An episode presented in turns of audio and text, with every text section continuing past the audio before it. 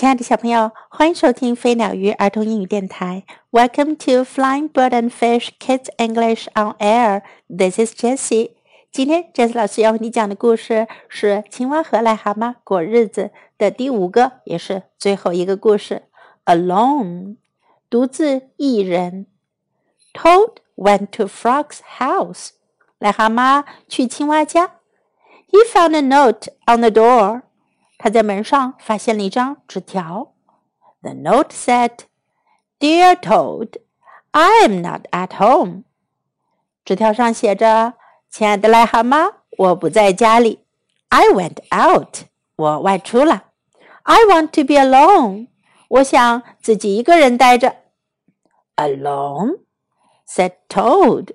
癞蛤蟆说：“自己一个人。”Frog has me for a friend. 青蛙有我这样一个朋友。Why does he want to be alone？他干嘛还想要独自一人呢？Toad looked through the windows。癞蛤蟆从窗户望进去。He looked in the garden。他看向园子里。He did not see frog。他没看见青蛙。Toad went to the woods。癞蛤蟆来到树林里。Frog was not there。 青蛙不在那儿。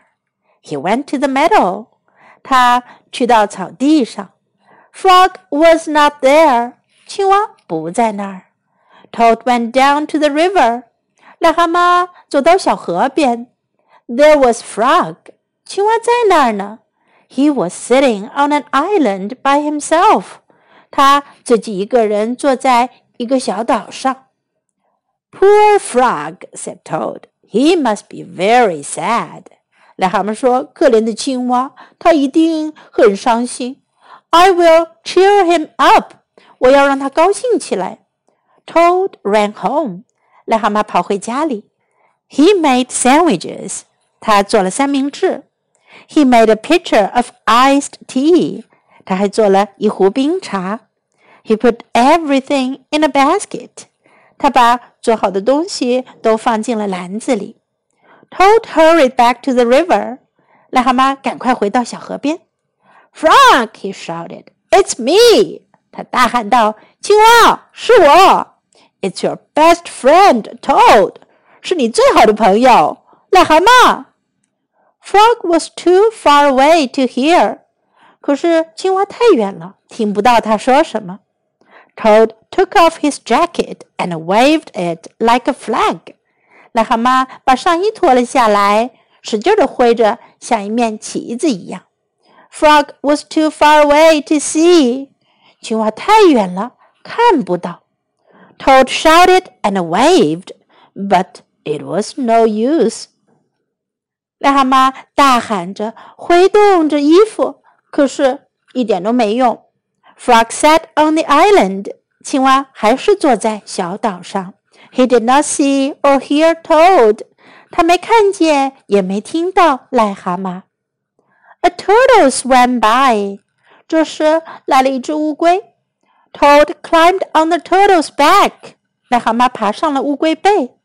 Turtle said Toad, "Carry me to the island." 癞蛤蟆说：“乌龟，把我带到那个小岛上去。Frog is there. 青蛙在那儿呢。 He wants to be alone. 他想要独自一人待着。If Frog wants to be alone, said the turtle, why don't you leave him alone? 乌龟说：“如果青蛙想要自己待着的话，你干嘛不让它自己待着呢？”Maybe you're right, said Toad. 癞蛤蟆说：“也许你说的对。Maybe Frog does not want to see me. 也许青蛙不想要看到我。”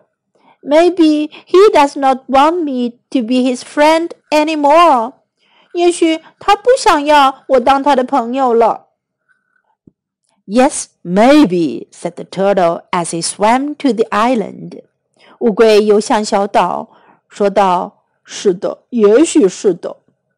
Frog cried Toad. 癞蛤蟆叫道：“青蛙 ！I am sorry for all the dumb things I do. 我很抱歉，我做了那么多愚蠢的事情。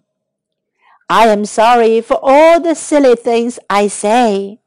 我很抱歉，我说过那么多愚蠢的话。Please be my friend again，请再做我的朋友吧。Toad slipped off the turtle，癞蛤蟆从乌龟背上滑了下来。With a splash, he fell in the river。 他扑通一声掉进了河里。Frog pulled Toad up onto the island。青蛙把癞蛤蟆拉上了小岛。Toad looked in the basket。癞蛤蟆看看他的篮子里。The sandwiches were wet。三明治都湿了。The pitcher of iced tea was empty. 一壶冰茶都倒空了。Our lunch is spoiled," said Toad. 癞蛤蟆说：“ 我们的午餐被毁掉了。” I made it for you, Frog, so that you would be happy. 青蛙，我是为你做的，我想让你开心点儿。But Toad, said Frog, I am happy. I am very happy. 青蛙说：“可是癞蛤蟆，我很快乐，我非常快乐。This morning when I woke up, I felt good because the sun was shining. 今天早上当我醒来的时候，我感觉很好，因为阳光灿烂。I felt good because I was a frog. 我感觉很好，因为我是一只青蛙。And I felt good because I have you for a friend. 而且我感觉很好，因为我有你这样一个朋友。I wanted to be alone. 我想要独自一人待着。I wanted to think about how fine everything is. 我想要好好想想这一切有多美好。Oh, said Toad. I guess that is a very good reason for wanting to be alone. 我想，那倒是一个想自己独自待着的很好的理由啊。Now said Frog, I will be glad not to be alone. 青蛙说：“现在我很高兴不再是独自一人了。 Let's eat lunch. 我们吃午餐吧。” Frog and Toad stayed on the island all afternoon. 青蛙和癞蛤蟆整个下午都待在岛上。they ate wet sandwiches without iced tea. 他们吃掉了湿湿的三明治，没喝上冰茶。They were two close friends sitting alone together. 这会儿啊，他们是两个亲密的好朋友，单独坐在一起。在今天的故事中，我们可以学到：I am not at home，我不在家。I am not at home。I'm not at home. I went out. 我外出了。I went out. I went out. I want to be alone. 我想要一个人待着。I want to be alone. I want to be alone. It's me. 是我。It's me. It's me. It's your best friend. 是你最好的朋友。It's your best friend. It's your best friend. Maybe you're right.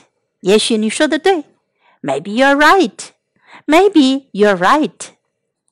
Please be my friend again. 请再做我的朋友吧。Please be my friend again. Please be my friend again. I am happy. 我快乐。I am happy. I am 快。I am happy. I am very happy. 我很快乐。I am very happy. I am very happy. Let's eat lunch. 我们吃午餐吧。Let's eat lunch. Let's eat lunch. Now, let's listen to the story once again. Alone. Toad went to Frog's house. He found a note on the door. The note said, Dear Toad, I am not at home. I went out. I want to be alone. Alone, said Toad. Frog has me for a friend. Why does he want to be alone? Toad looked through the windows. He looked in the garden. He did not see Frog. Toad went to the woods. Frog was not there. He went to the meadow. Frog was not there. Toad went down to the river. There was Frog. He was sitting on an island by himself. Poor Frog, said Toad. He must be very sad. I will cheer him up. Toad ran home. He made sandwiches. He made a pitcher of iced tea. He put everything in a basket. Toad hurried back to the river. Frog, he shouted. It's me. It's your best friend, Toad. Frog was too far away to hear. Toad took off his jacket and waved it like a flag. Frog was too far away to see. Toad shouted and waved, but it was no use. Frog sat on the island. He did not see or hear Toad. A turtle swam by. Toad climbed on the turtle's back. Turtle, said Toad, carry me to the island. Frog is there. He wants to be alone. If Frog wants to be alone, said the turtle, why don't you leave him alone? Maybe you are right, said Toad. Maybe Frog does not want to see me. Maybe he does not want me to be his friend anymore. Yes, maybe, said the turtle as he swam to the island. Frog, cried Toad, I am sorry for all the dumb things I do. I am sorry for all the silly things I say. Please be my friend again. Toad slipped off the turtle. With a splash, he fell in the river. Frog pulled Toad up onto the island. Toad looked in the basket. The sandwiches were wet. The pitcher of iced tea was empty. Our lunch is spoiled, said Toad. I made it for you, Frog, so that you would be happy. But, Toad, said Frog, I am happy.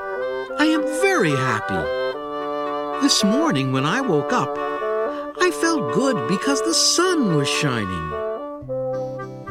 I felt good because I was a frog.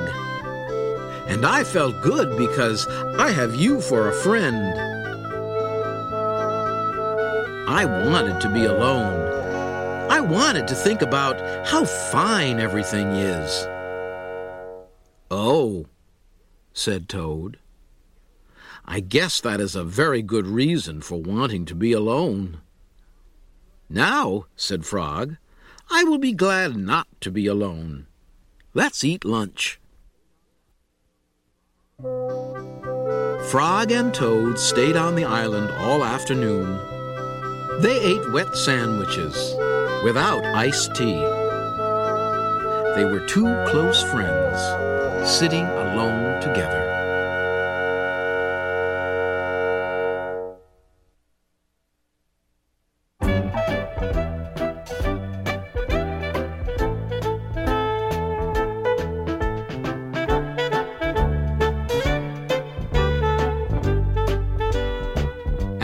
the end of our story.